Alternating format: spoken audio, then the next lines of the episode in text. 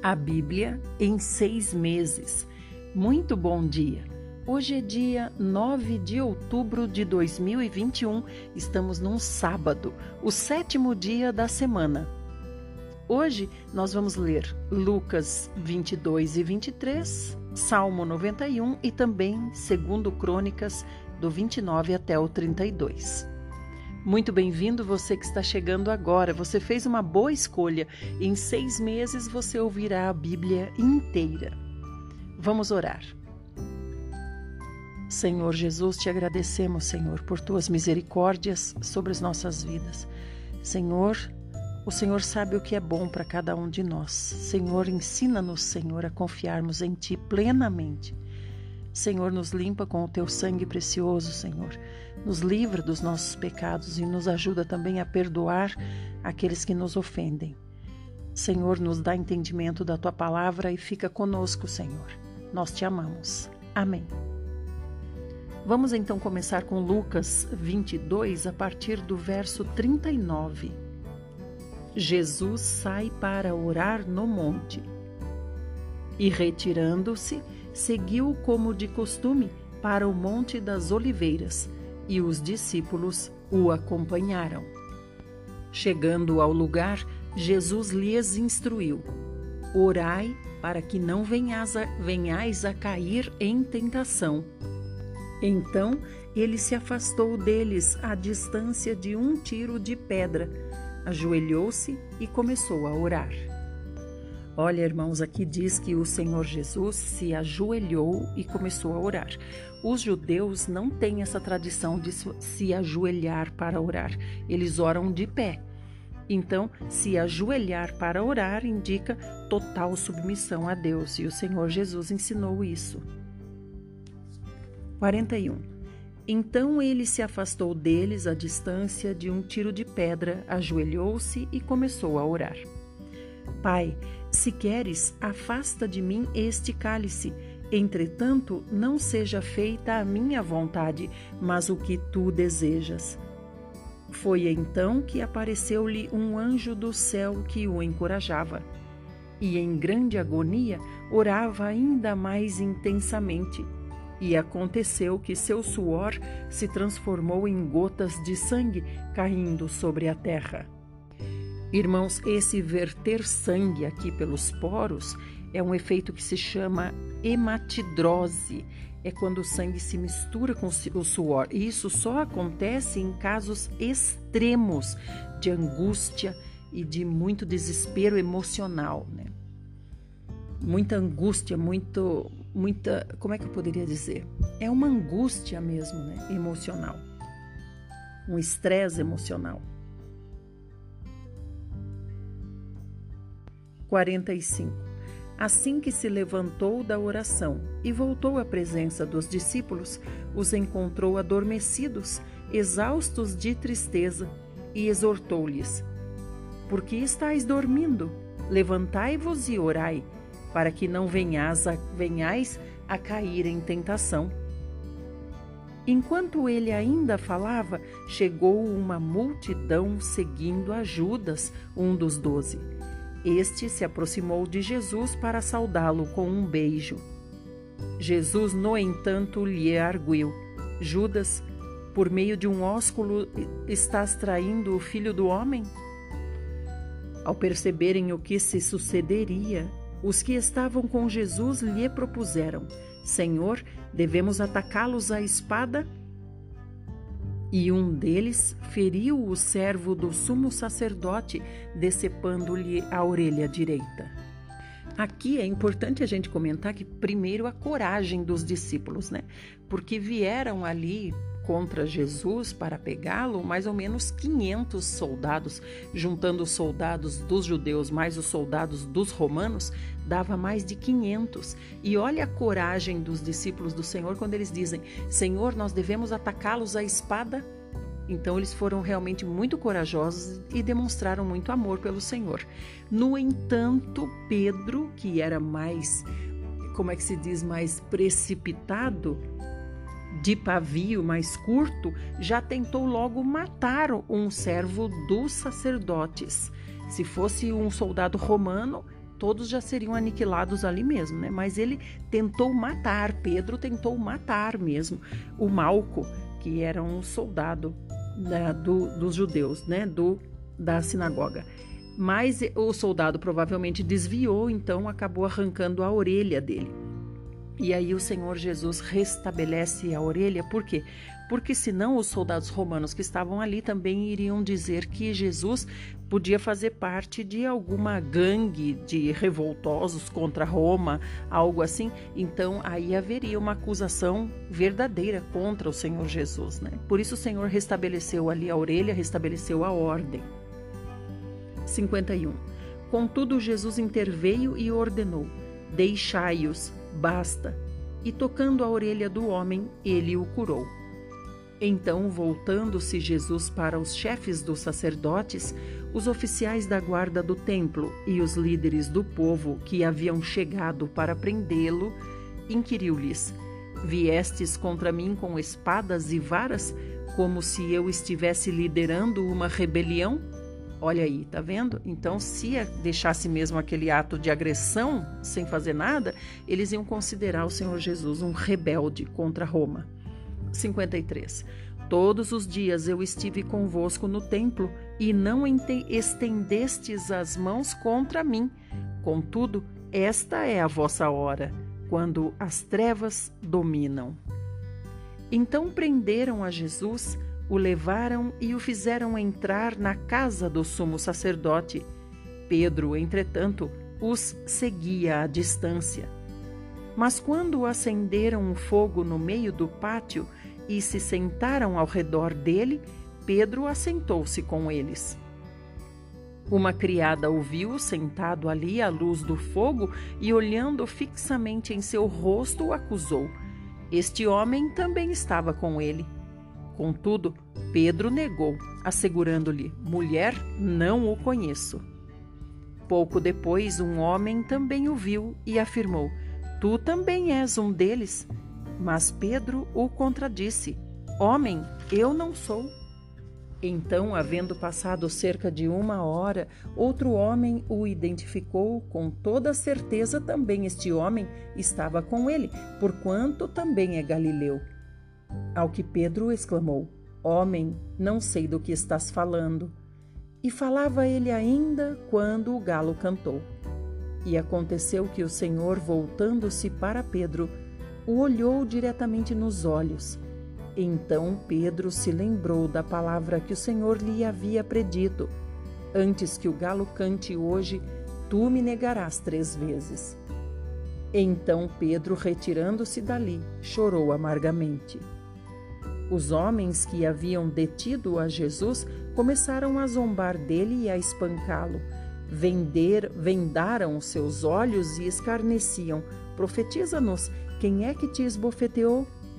E lhe dirigiam muitas outras palavras infames, blasfemando.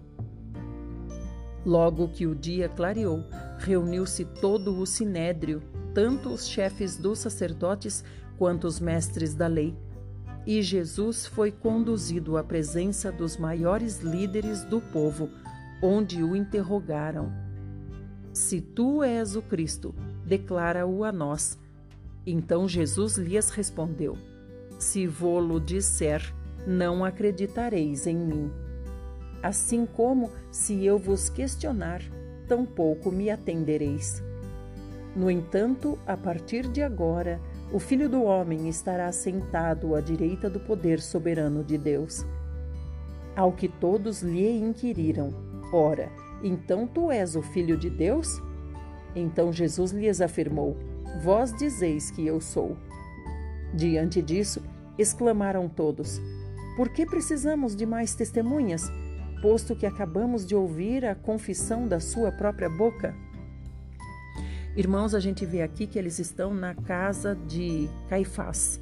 Eles estão aqui passando a noite com o Senhor Jesus e o Senhor já está sendo torturado aqui pelos judeus a noite toda, até amanhecer. Depois ele é entregue a Pilatos e é torturado também pelos romanos. Capítulo 23 Então todo o conselho dos principais líderes do povo judeu levantou-se e conduziu Jesus a Pilatos.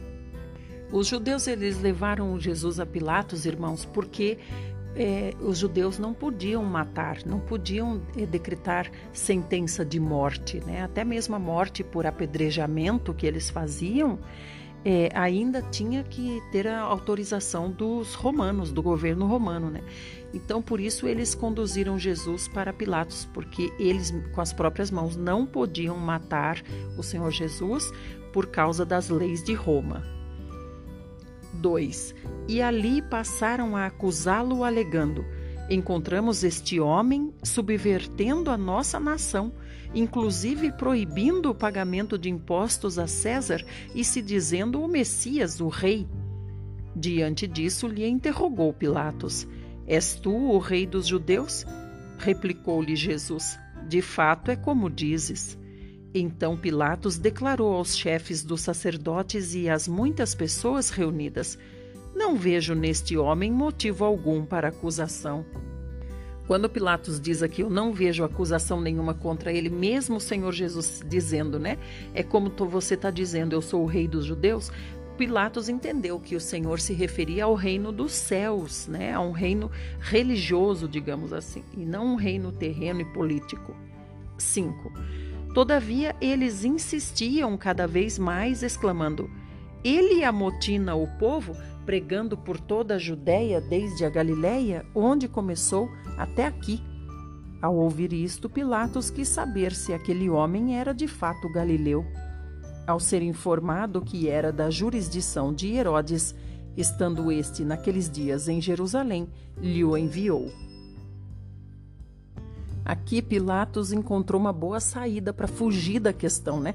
Ele falou: "Ué, mas então ele é galileu? Quem governava a Galileia era Pilatos, era ou melhor, era Herodes. Quem governava a Judéia era Pilatos. Ele falou: "Se ele é galileu, então quem tem que julgar a causa de vocês é Herodes." E Herodes estava também em Jerusalém. Nem Herodes nem Pilatos moravam em Jerusalém, mas eles estavam ali. 8. Assim que Herodes viu a Jesus, expressou grande satisfação, pois havia muito que desejava conhecê-lo, por ter ouvido falar sobre sua fama. Tinha também a expectativa de vê-lo fazer algum sinal. Esse Herodes aqui, irmãos, é o mesmo que permitiu que João Batista fosse decapitado na prisão, né? Então, como ele era atormentado pela morte de João Batista, inclusive ele acreditava que Jesus Cristo era João Batista que tinha ressuscitado, né? reencarnado, né? Ou algo parecido. Então, ele queria muito ver Jesus e queria ver Jesus fazer algum milagre para ver se ele confirmava essa tese dele de que Jesus era João Batista. 9 e de muitas maneiras o questionava. Jesus, entretanto, nada lhe respondia. Os chefes dos sacerdotes e os mestres da lei estavam presentes e o acusavam com grande eloquência. Porém, Herodes, assim como os seus soldados, acabaram por ridicularizá-lo e zombar dele. Obrigaram-no a vestir-se com uma capa de aparente realeza e o mandaram de volta a Pilatos. Naquele mesmo dia, Herodes e Pilatos, que viviam em clima de inimizade, firmaram um pacto de reconciliação. Então Pilatos, convocando os chefes dos sacerdotes, todas as demais autoridades judaicas e o povo, ponderou-lhes: Entregaste-me este homem como amotinador do povo, todavia, tendo-o interrogado na vossa presença, nada constatei contra ele dos crimes de que o acusais. Tampouco Herodes encontrou alguma falta nele, pois nolo mandou de volta. E não existe nada digno de morte realizado por ele. Portanto, após submetê-lo a açoites, libertá-lo-ei. Pois, conforme a tradição, ele deveria dar liberdade a um detento judeu por ocasião da Páscoa. Esse, quando diz por ocasião da Páscoa, irmãos, é como o Natal de hoje. Era uma época em que tinha que se fazer coisas bondosas. Né? Então, Pilatos, para mostrar que ele também era bondoso, ele libertava um dos prisioneiros. 18. Contudo, todo o povo gritou a uma voz: Acaba com este, solta-nos Barrabás. Ora, Barrabás havia sido condenado e estava na prisão por causa de uma rebelião na cidade e por ter cometido um assassinato. Mas Pilatos desejava soltar a Jesus e voltou a argumentar com a multidão. Eles, entretanto, gritavam ainda mais: Crucifica-o! Crucifica-o! Então, pela terceira vez, declarou ao povo: Que mal fez este homem? De fato, motivo algum encontrei contra ele para condená-lo à morte. Sendo assim, depois de açoitá-lo, soltá-lo-ei. Mas a multidão reivindicava insistentemente aos brados que ele fosse crucificado, e o clamor do povo prevaleceu. Vamos ao próximo áudio.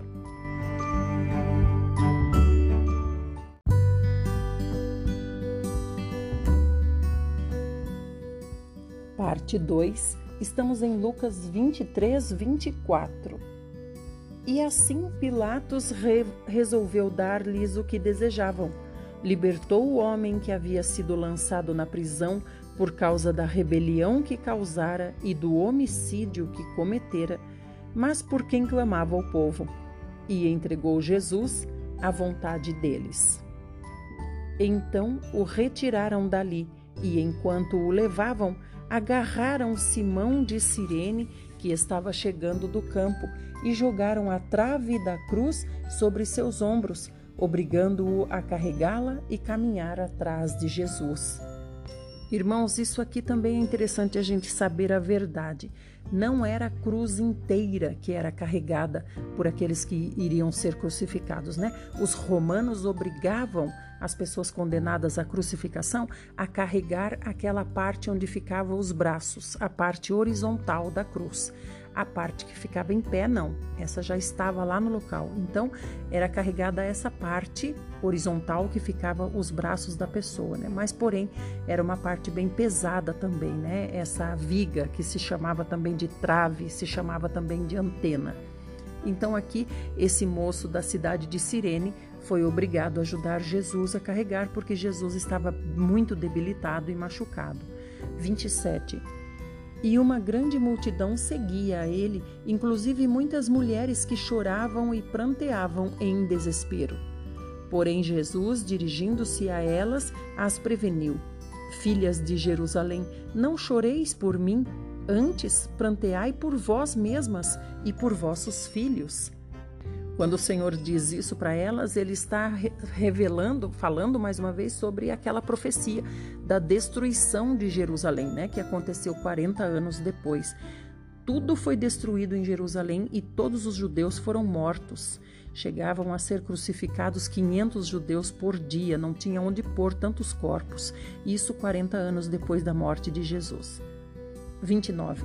Porquanto eis que estão chegando os dias em que se dirá: Felizes as estéreis, os ventres que jamais geraram e os seios que nunca amamentaram. Então clamareis às montanhas, caí sobre nossas cabeças, e as colinas, cobri-nos. Pois, se fazei isto com árvore verde, o que acontecerá quando ela estiver seca?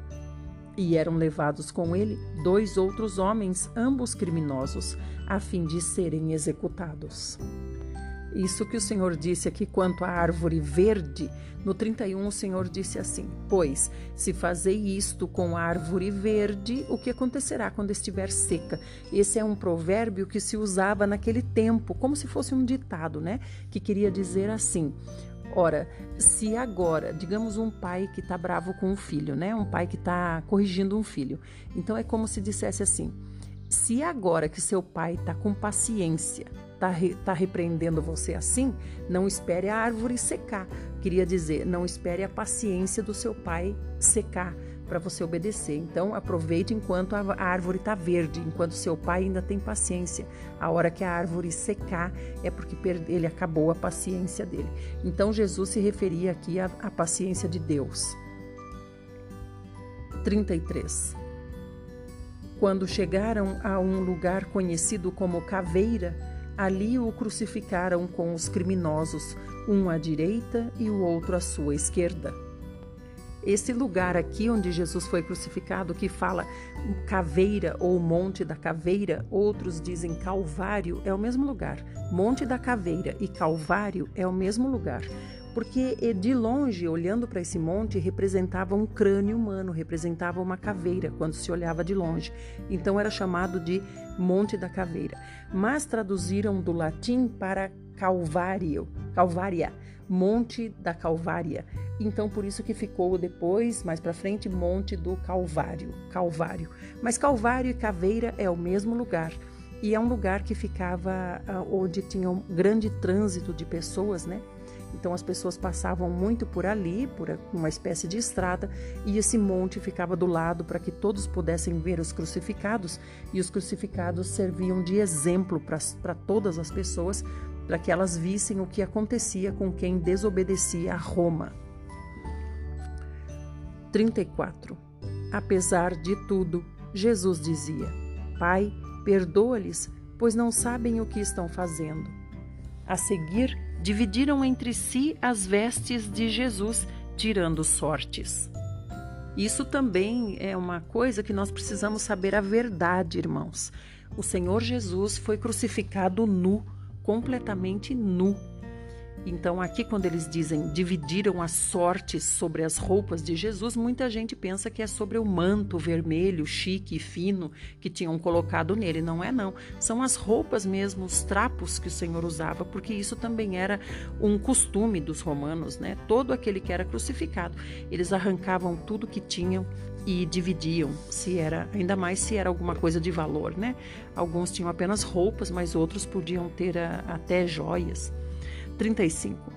Uma grande multidão estava presente e a tudo observava, enquanto as autoridades o ridicularizavam, exclamando: Salvou os outros, pois agora salve-se a si mesmo, se é de fato o Cristo de Deus, o escolhido.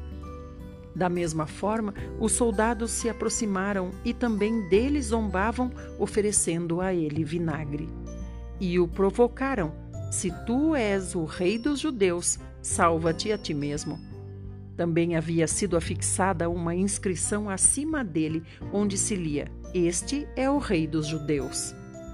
Essa placa, irmãos, era colocada na, na, na madeira que ficava acima da cabeça né, da, do condenado, e ali eles colocavam a causa da condenação, por exemplo, assassino, estuprador, ou rebelde contra Roma, traidor, esse tipo de coisa, né? Então a acusação que Pilatos achou para pôr contra o Senhor Jesus foi: Este é o rei dos judeus. Sem querer, Pilatos estava aqui afirmando, né, o que é a verdade. Ele é o rei dos judeus. E ali era colocado o motivo da crucificação em três línguas. Era colocado em hebraico, em latim e também em grego, porque assim todo o povo que passava por essa estrada que eu falei conseguia ler a causa da, da condenação por crucificação, né? E servia, como eu já disse, de exemplo para todos eles.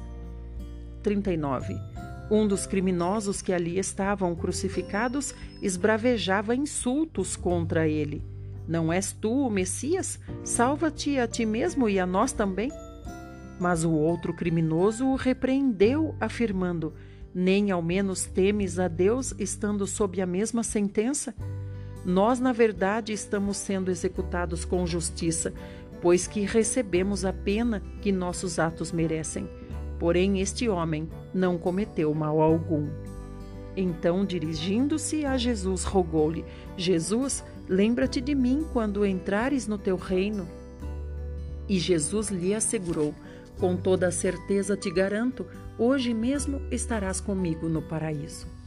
Irmãos, essa conversa que os três tiveram aqui não é uma conversa como a gente tem, não ó, oh, você aí tá, não se, por que não se salva? O outro dizendo, ah, Senhor, se lembra de mim quando estiver no reino. E o Senhor dizendo, fica tranquilo, hoje mesmo você estará comigo no paraíso. Essa conversa foi uma conversa com muita dor, muita dor. Os três estavam crucificados. Eles devem ter falado aqui com muita dificuldade, porque se tinha também muita dificuldade de respirar por causa da posição na crucificação. E esse paraíso que o Senhor se refere aqui é a tradução de um lugar de descanso. 44. E já era ah, cerca de meio-dia, quando as trevas cobriram toda a terra até as três horas da tarde. O sol perdera seu brilho e o véu do santuário rasgou-se ao meio. Vamos até aqui, meus queridos. Vamos agora para o Salmo. Mas antes eu gostaria de dizer aqui: já era cerca de meio-dia quando as trevas cobriram toda a terra até as três horas da tarde. Em muitas pregações a gente ouve dizer assim: quando Jesus morreu, o céu se escureceu, ficou as nuvens, as nuvens ficaram negras e densas por causa da morte do Senhor Jesus. Não é verdade, irmãos. A Bíblia fala claramente que meio-dia o sol, o Senhor ele foi crucificado mais ou menos nove da manhã, né? Meio-dia o sol ficou escuro. Meio-dia tudo ficou em trevas, mas o Senhor morreu três horas da tarde. Ele entregou-se à morte, entregou o seu espírito às três horas da tarde. Então, do meio-dia até as três horas da tarde, ficou tudo em densas trevas e o Senhor ainda estava vivo. Vamos então agora para o Salmo. Eu vejo esses, essas três horas de, de trevas também como misericórdia do Senhor, né, para que houvesse arrependimento dos homens. E muitos exclamavam, né? Esse verdadeiramente é o Filho de Deus. É, e também é, essas densas nuvens também significa a, a expressão de Deus, né? Com relação ao que estava acontecendo com seu filho. Hoje nós vamos ler o Salmo 91. Diz assim: Aquele que vive na habitação do Altíssimo e descansa à sombra do Todo-Poderoso, desfrutará sempre da sua proteção sobre o Eterno declara: Ele é meu refúgio e minha fortaleza, o meu Deus, em quem deposito toda a minha confiança. Ele te livrará do laço do inimigo ardiloso e da praga mortal. Ele te cobre com suas plumas e debaixo de suas poderosas asas te refugias. Sua fidelidade é escudo e armadura. Não temas o terror que campeia na calada da noite, tampouco a seta que procura seu alvo durante o dia. Não temas a peste que se move sorrateira nas trevas, nem o demônio que devasta ao meio-dia. Ainda que caiam mil ao teu lado e dez mil à tua direita, tu não serás atingido. Somente teus olhos perceberão e contemplarão a retribuição destinada aos ímpios. Porquanto afirmaste: O Senhor é o meu refúgio, e fizeste do Altíssimo a tua morada. Nenhum mal te alcançará, desgraça alguma chegará à tua tenda, porque a seus anjos ele dará ordens a teu respeito, para que te guardem em todos os seus caminhos. Com as mãos eles te susterão para que jamais tropeces em alguma pedra.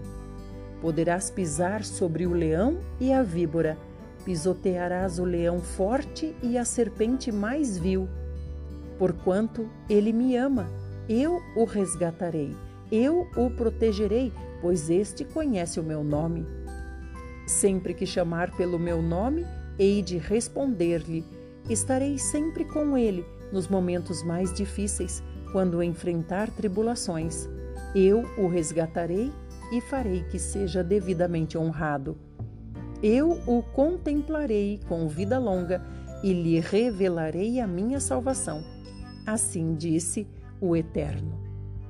Irmãos, esse verso aqui, o 15, que diz: Sempre que chamar pelo, seu, pelo meu nome, é o Senhor Deus dizendo: Sempre que chamar pelo meu nome, hei de responder Estarei sempre com ele nos momentos mais difíceis, quando enfrentar tribulações, e o resgatarei e farei que seja devidamente honrado.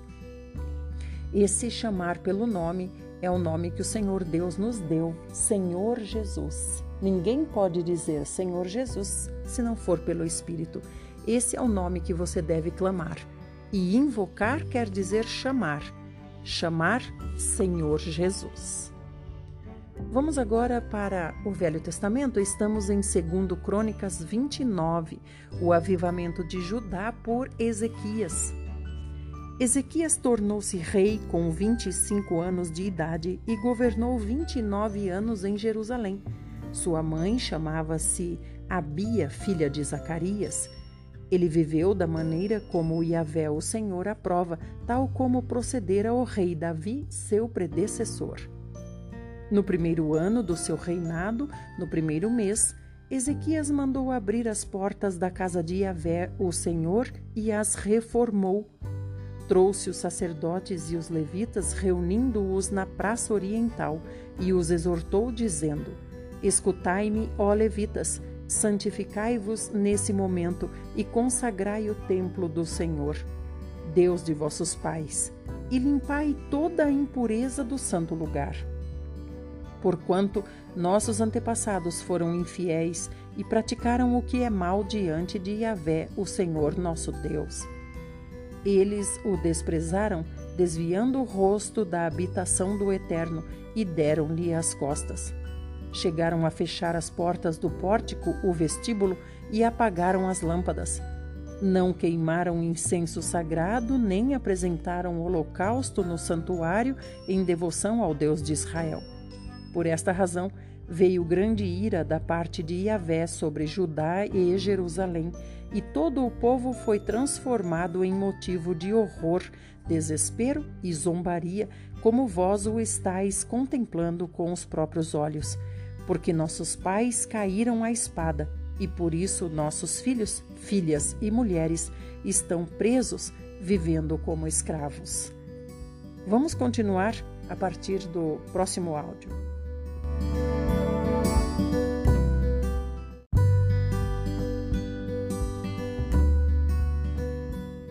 Parte 3, estamos em 2 Crônicas 29, 10. Tenho, pois, agora em meu coração o firme desejo de estabelecer uma aliança com Yahvé, o Senhor Deus de Israel, para que o fogo do seu juízo e de sua ira se afastem de sobre todos nós. Portanto, filhos meus, não sejais negligentes, pois Yahvé, o Senhor, vos escolheu para o servirdes em sua presença e para serdes seus ministros e exalarem santo perfume de seus incensários diante dele. Então os seguintes levitas puseram-se a trabalhar imediatamente. Dentre os descendentes de Coate, Maate, filho de Amazai, e Joel, filho de Azarias, dos descendentes de Merari, Quis, filho de Abde, e Azarias, filho de Jealelel. Dos descendentes de Gerson, Joá, filho de Zima, e Éden, filho de Joá. Dos descendentes de Elisafã, Sinri e Jeuel. Dos descendentes de Asaf, Zacarias e Matanias. Dos descendentes de Emã, Jeuel e Simei. Dos descendentes de Gedutum, Semaías e Uziel. Havendo, pois, reunido e consagrado os seus parentes, os levitas partiram para os trabalhos de purificação da casa de Yahvé, de acordo com as ordens expressas do rei, em obediência à palavra do Senhor.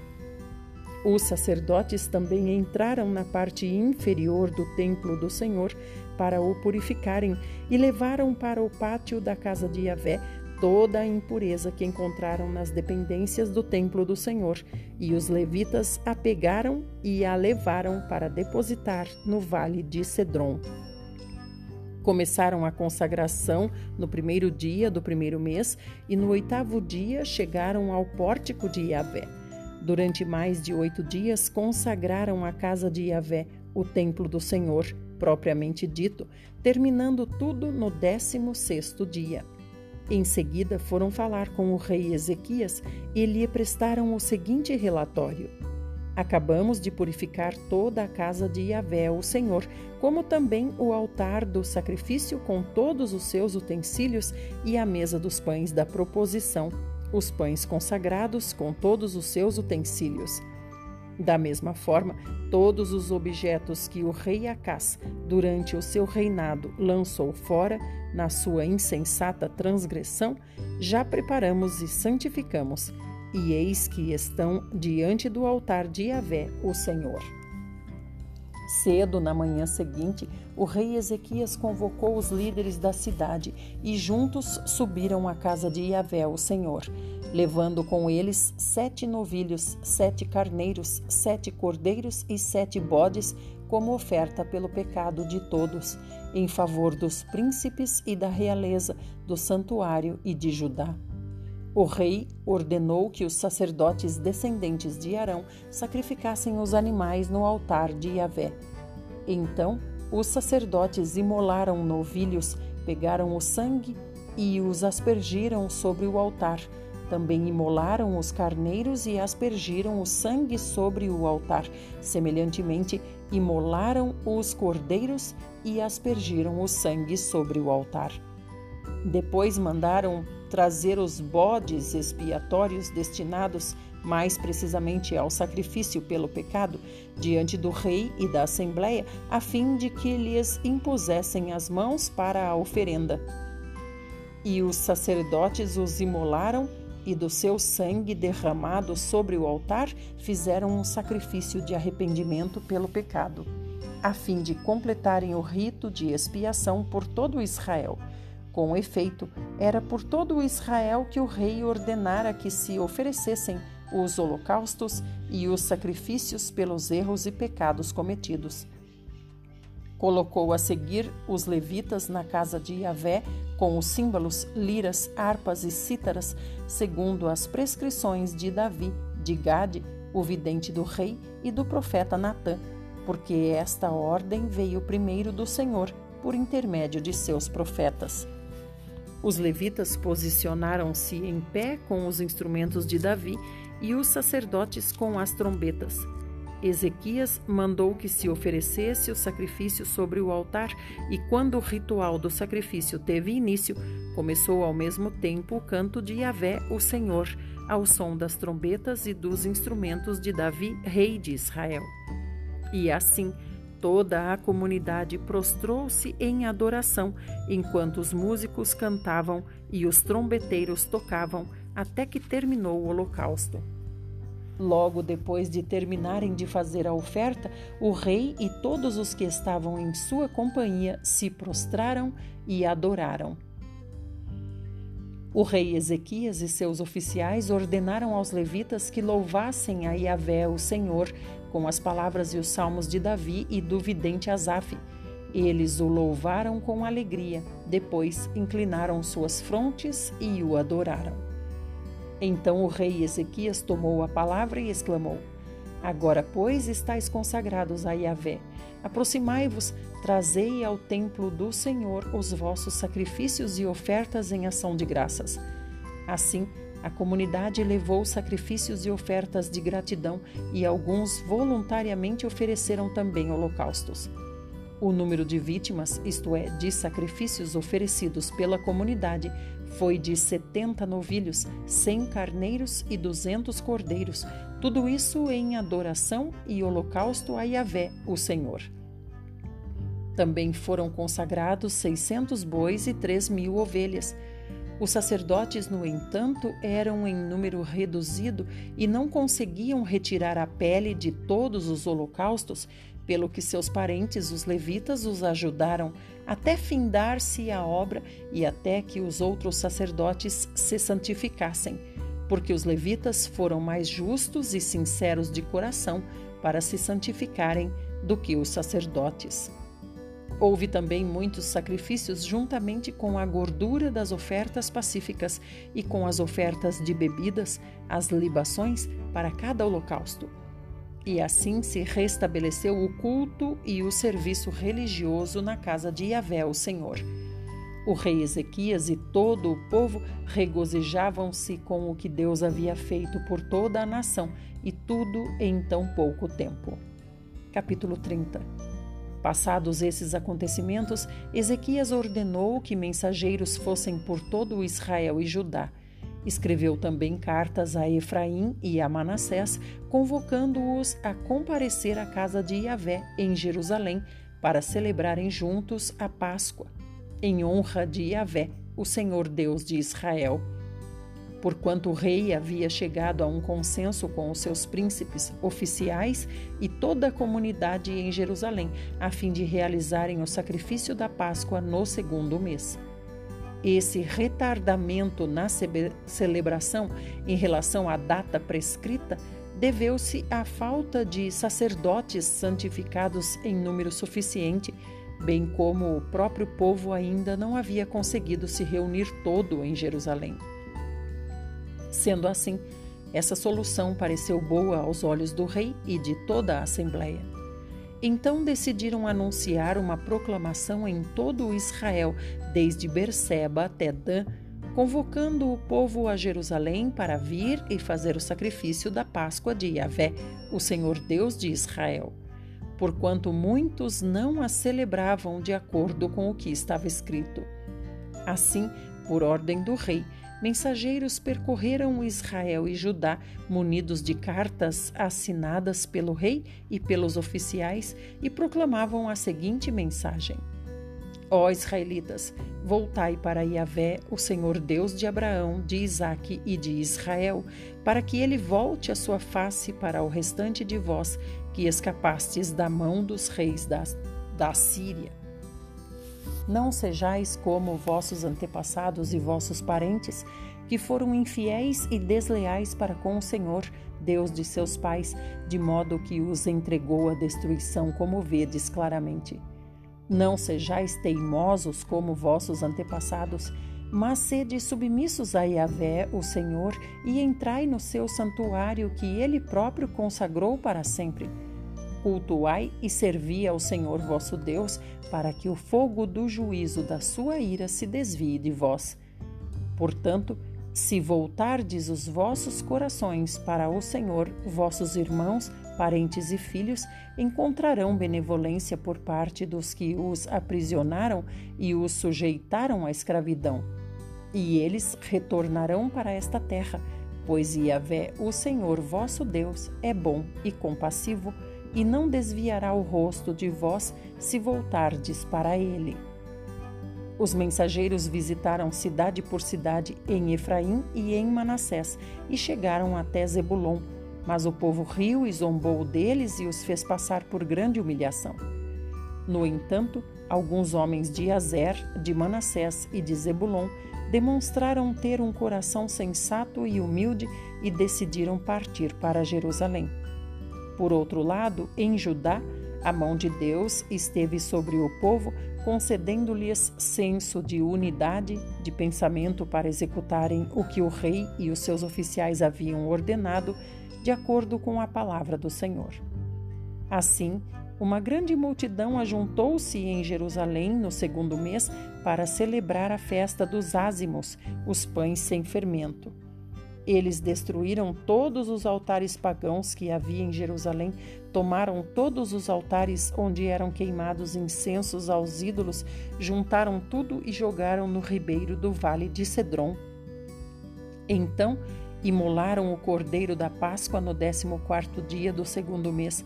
Os sacerdotes e os levitas, envergonhados, consagraram-se e trouxeram holocaustos à casa de Yahvé, o Senhor. Em seguida, assumiram seus postos no serviço religioso em conformidade com o que está escrito na Torá, a lei de Moisés. Homem de Deus. Os sacerdotes aspergiram o sangue dos animais que os levitas lhes entregaram, porquanto ainda havia muitos na comunidade que não tinham se santificado. Então os levitas tiveram que sacrificar os cordeiros da Páscoa em lugar e favor de quem não estava purificado, isto é, cerimonialmente limpo e que por esse motivo não podia consagrar o seu cordeiro pascal ao Senhor. Contudo, ainda que muitos dos que vieram de Efraim, de Manassés, de Issacar e de Zebulon não se tivessem purificado, assim mesmo comeram a Páscoa, contrariando o que estava prescrito. Todavia Ezequias orou por eles, suplicando que Yahvé, o Senhor, na sua imensa bondade e misericórdia, se digne a perdoar o erro e o pecado de todo aquele que sinceramente inclina seu coração para buscar a Deus a Yahvé, o Senhor, o Deus dos seus antepassados, mesmo que não esteja cerimonialmente limpo conforme as regras do santuário. E Yahvé, o Senhor, ouviu o apelo e a oração de Ezequias e não castigou o povo. Os israelitas que estavam em Jerusalém celebraram a festa dos pães sem fermento por sete dias com grande júbilo, e os levitas e os sacerdotes louvaram a Yahvé, o Senhor, todos os dias com instrumentos de som de grande ressonância e estridência, cantando a plenos pulmões ao Senhor. Ezequias mostrou sua aprovação a todos os levitas de grande capacidade no serviço de Yahvé. Eles comeram das ofertas da festa por sete dias, sacrificando ofertas de paz e dando graças ao Eterno, Deus de seus pais. Então, toda a comunidade decidiu prolongar a grande festa por mais sete dias e a celebraram com muita alegria. O próprio Ezequias, rei de Judá, forneceu mil novilhos e sete mil ovelhas e bodes à comunidade para os sacrifícios, e os chefes apresentaram mil novilhos e dez mil ovelhas diante da assembleia, e muitos sacerdotes se consagraram. Assim, Toda a comunidade de Judá se alegrou, juntamente com os sacerdotes e levitas e com todas as pessoas que haviam atendido ao convite para essa grande reunião, vindo de Israel, inclusive os estrangeiros que viviam nos territórios de Israel e Judá. Houve, portanto, grande alegria em Jerusalém, pois desde os dias de Salomão, filho de Davi, rei de Israel, não havia acontecido evento de tais proporções na cidade. Então, os sacerdotes e os levitas se levantaram e tomaram posição para impetrarem a bênção ao povo. E Deus os ouviu. A oração deles chegou aos céus, a santa habitação de Yahvé. Capítulo 31 Assim que os dias dedicados à celebração e aos festejos passaram, Todos os israelitas que se achavam ali saíram às cidades de Judá, despedaçaram as estátuas pagãs, cortaram e derrubaram os postes ídolos e destruíram os altares idólatras em todo Judá e Benjamim e em Efraim e Manassés. Logo depois de haverem derribado todos os altares pagãos, retornaram para suas cidades, cada um para sua propriedade. Vamos agora para o próximo áudio.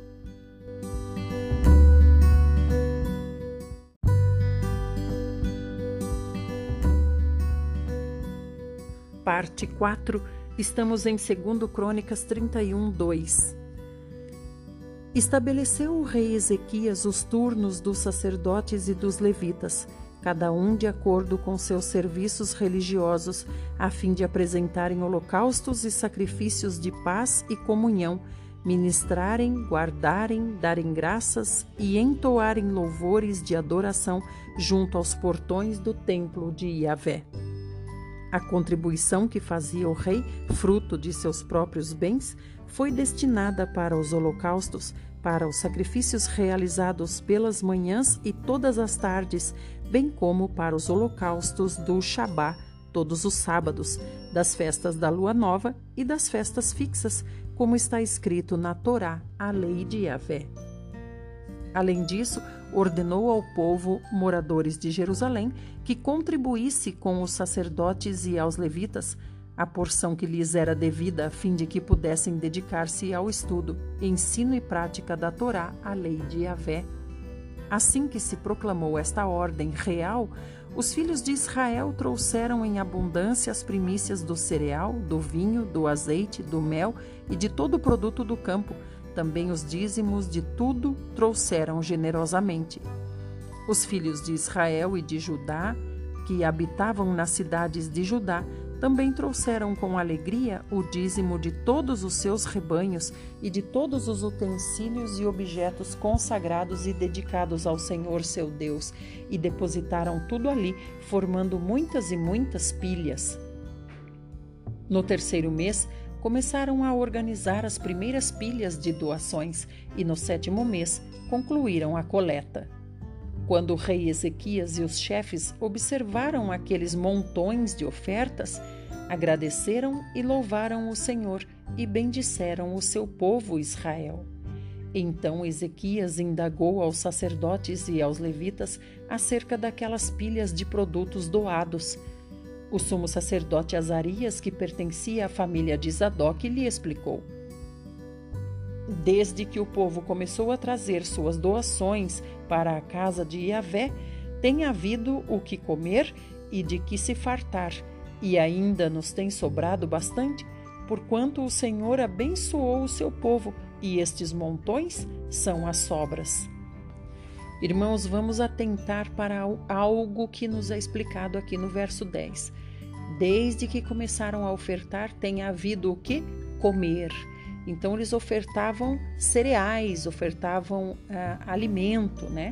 E ficaram montões e montões das sobras, provavelmente de cereais. 11. Diante disso, Ezequias mandou preparar depósitos no templo do Senhor, e assim o fizeram imediatamente. Ali recolheram fielmente as ofertas, os dízimos e todos os objetos e produtos dedicados.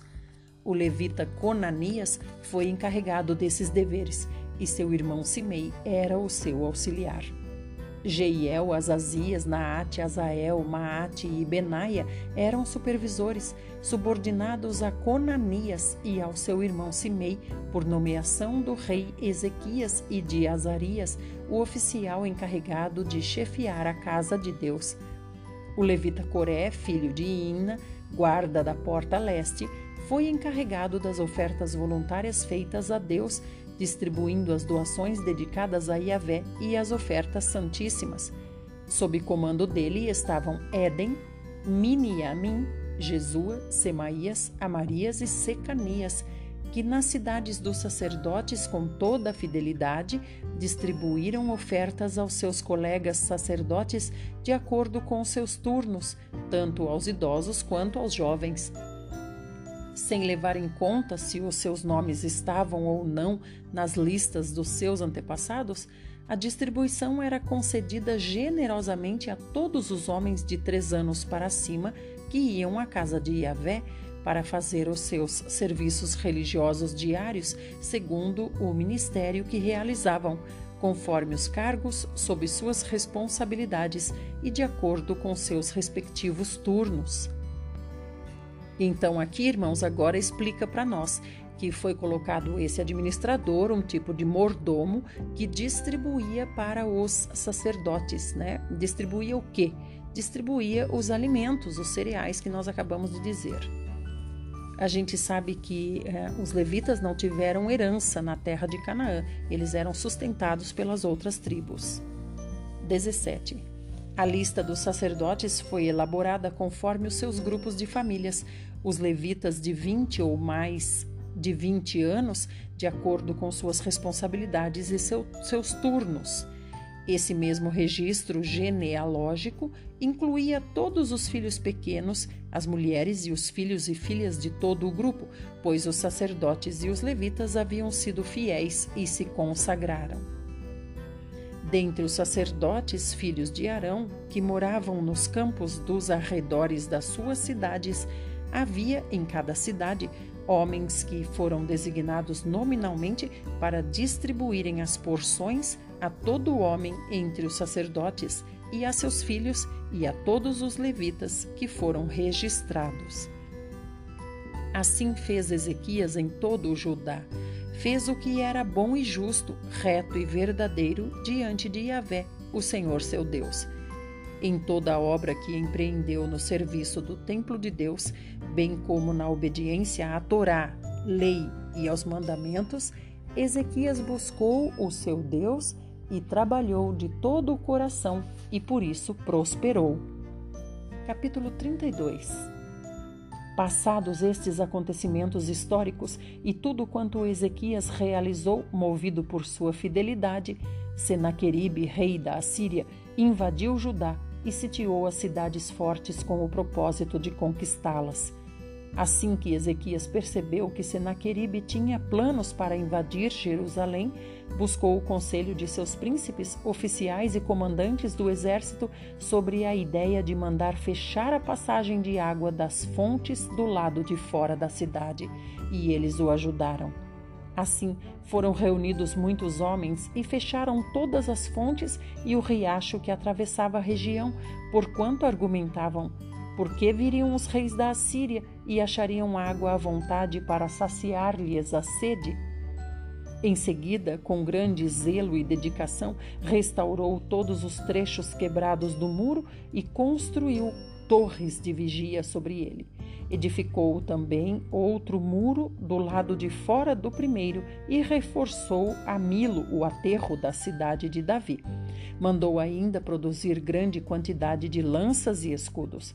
Designou oficiais de guerra para comandar o povo, reuniu-os na praça da porta da cidade e lhes falou profundamente ao coração, dizendo: Sede fortes e corajosos, não temais, nem vos assusteis por causa do rei da Síria, nem por causa do seu enorme exército, pois conosco marcha um poder muito maior do que o que está com ele. Com ele está apenas um braço humano, mas conosco está o braço forte de Yahvé, o Senhor, o nosso Deus, para nos ajudar e para travar as nossas batalhas. E todo o povo, naquele mesmo momento, se encheu de confiança com as palavras proferidas pela boca de Ezequias, rei de Judá. Mais tarde, quando Senaqueribe, rei da Assíria, e todo o seu exército movimentava-se com o objetivo de sitiar a cidade de Laques, mandou oficiais a Jerusalém com a seguinte advertência a Ezequias e a todo o povo de Judá que habitava nessas terras: Assim diz Senaqueribe, rei da Assíria: em que depositais a vossa confiança para vos deixar de cercar em Jerusalém? Ora, quando Ezequias promete, e o Senhor nosso Deus, nos salvará das mãos do rei da Síria, ele os está simplesmente enganando a fim de deixá-los morrer de fome e de sede. E não foi este mesmo Ezequias que destruiu os altares desse Deus, ordenando a Judá e a Jerusalém: Diante de um único altar vos prostrareis e sobre ele oferecereis vossos perfumes, queimados como incenso sagrado? Não sabeis vós o que eu e meus antepassados fizemos a todos os povos das terras? Porventura alguma vez os deuses daquelas nações tiveram forças para livrar a sua gente das minhas mãos? De todos os deuses das nações que os meus antepassados destruíram, qual deles conseguiu salvar o seu povo de mim? Sendo assim, como então o vosso Deus poderia livrar-vos das minhas mãos? Portanto, não vos deixeis iludir por Ezequias, que esse sujeito não vos engane desta maneira. Não lhe deis crédito, pois nenhum Deus de nação alguma, nem de reino algum, teve poder para livrar seu povo dos meus exércitos, nem das mãos de meus antepassados. Vosso Deus tampouco vos conseguirá livrar das minhas garras. Então, esse que está falando aqui, irmãos, é quem? É o rei da Síria, falando que nenhum Deus conseguiu livrar o povo das garras né, dele e da família dele, dos antepassados deles, dele, que do, conquistavam e dominavam as terras. E aqui ele está colocando Deus e Yahvé, o grande eu sou, no mesmo patamar dos outros deuses que ele já conheceu. 16. Os oficiais de Senaqueribe esbravejaram ainda mais impropérios contra Yahvé, o Senhor Deus, e contra o rei Ezequias, seu servo. Senaqueribe ainda escreveu cartas para blasfemar por escrito de Yahvé, o Senhor Deus de Israel, e para falar contra ele, desafiando Assim como os deuses dos povos das outras nações não puderam livrar o povo deles das minhas mãos, da mesma maneira, Deus, o Deus de Ezequias não livrará a sua gente das minhas garras. Em seguida, todos os comandantes e servos de Senaqueribe bradaram na língua dos judeus contra o povo de Jerusalém que estava sobre a muralha, com o objetivo de os atemorizar e os desesperar, e com isso conquistarem toda a cidade. Gritaram ultrajes contra o Deus de Jerusalém, da mesma forma como ridicularizavam os deuses das nações pagãs, que de fato não passam de obras produzidas pelas mãos humanas. Diante de toda essa situação amedrontadora, o rei Ezequias e o profeta Isaías, filho de Amós, clamaram em oração a Deus dos céus. Então Yahvé, o Senhor, enviou um anjo que aniquilou todos os experientes soldados líderes e oficiais no próprio acampamento do rei assírio, de forma que este bateu em retirada para suas terras sob profundo sentimento de derrota e vergonha. E certo dia, ao caminhar pela nave do templo do seu Deus, alguns dos seus próprios filhos investiram contra ele e o assassinaram ao fio da espada. Assim o Senhor salvou o rei Ezequias e toda a população de Jerusalém das garras sanguinárias de Senaqueribe, rei da Assíria, e das mãos de todos os outros, e lhes concedeu plena paz e descanso em todas as fronteiras. Então o povo se mobilizou e muitos trouxeram a Jerusalém ofertas para o Senhor e presentes valiosos para homenagear Ezequias, rei de Judá. Assim, Desde aqueles acontecimentos em diante, o rei Ezequias passou a ser muito respeitado por todas as nações. Amém. Aleluia! Essa é a nossa porção para o dia de hoje. Que o Senhor nos abençoe com o entendimento da Sua palavra. Que o Senhor traga ao nosso coração algo que Ele nos disse hoje que nós devemos meditar e ruminar. Fiquemos todos com Deus, que o Senhor nos mantenha com saúde, com paz, protegidos e principalmente protegidos, for, fortalecidos na fé, protegidos de sermos vencidos pelas tentações. Fiquem com Deus e até amanhã.